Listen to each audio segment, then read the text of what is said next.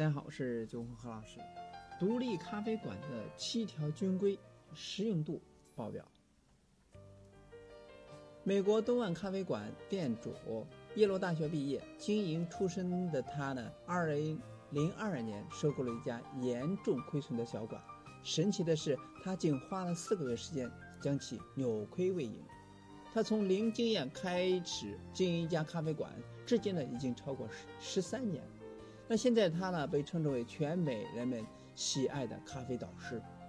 那么他在实践中总结出了七条独立咖啡馆的准则，非常实用，给大家享用。第一是预留后路。经营餐饮店呢势必面对失败的风险，倘若经营了一年仍然不顺利，那就应该做好随时都有结束营业，并且将厨房设备全部出售的准备。那大部分的厨房设备呢，一开始皆可能签订为期一年的租赁契约，等经营一年，那么业务都上轨道之后了，再购买也绝对不迟。这样的现金流量了就会比较稳定。由于经营餐饮业失败的人呢不在少数，因此呢市面上了可以看到许多二手货流通，可通过拍卖等渠道来购买便宜的设备。第二是把店开在星巴克旁边。想要幸运找到极佳的地点，那并不是件简单的事情。不过了，我建议最好把店开在星巴克旁边。他们呢在市场调研上呢必定做了投资了许多心血，而我们这种地区性的咖啡馆呢也不会和他们互抢生意，不需要特地的去找空间。找空的店面，那么反而建议呢去找一间没有经常打扫维护的门店，表示啊店主啊没有做生意的干劲。那么他把它买下来，如果这间门店原本就是餐饮店更好，这样了一来，啊便能够省下许多在开店之初对厨房设备的投资。第三是找到二百名固定的客源。对一间地区型的咖啡馆来说呢，只要有二百名固定的客人，就能够顺利的经营下去。早在物色地点阶段，就应该掌握当地的特性，思考独一无二、具有利己的概念。不过呢，也不能太过于执着。开店之后呢，必须倾听顾客的声音，慢慢的修正方向。从问候的方式到餐巾纸的设计等细节，都要融入概念。当然呢，如果说店家特色不符合店主本身的个性，也难以成功。第四，为消费者设计路线，为咖啡店带来最多的营收顾客，就是说外带客人了。为了他们，那么请将砂糖、奶精放在店门口附近，排队的时候呢。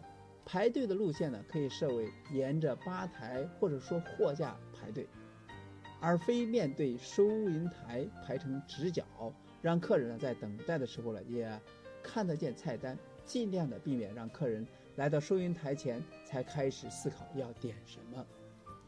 把小商品呢摆在队伍途中，让顾客呢可以直接拿着商品来收银台结账，优价。这样呢不单可以减轻收银台的负担。小商品呢，也必须容易够勾起客人的购买意识。第五呢是咖啡师的移动在两步之内，那么客人呢每移动一步，提供商品的速度呢就会变慢。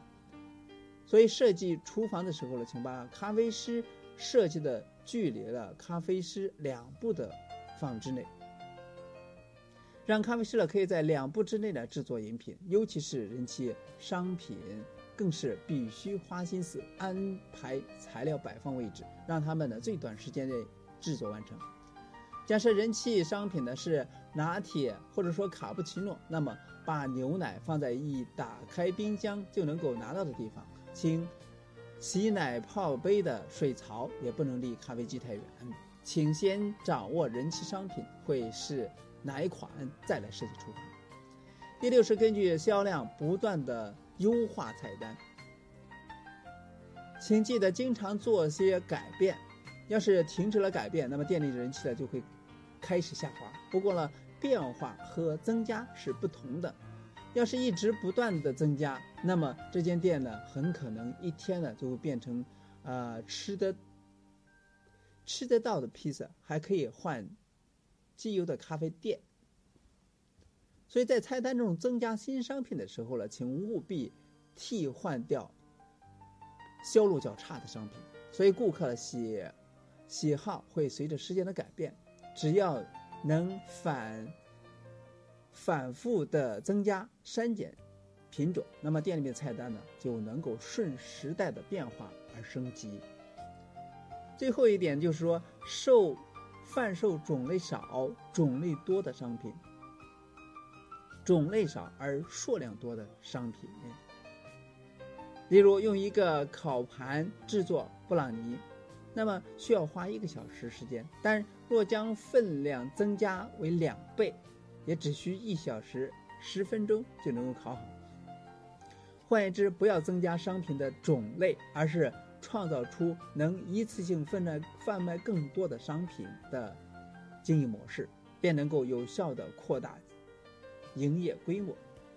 我最推荐的方法之一就是说，外汇服务，大量制作在咖啡店也有售卖的商品送至客人指定的地方，便能够降低整体的成本。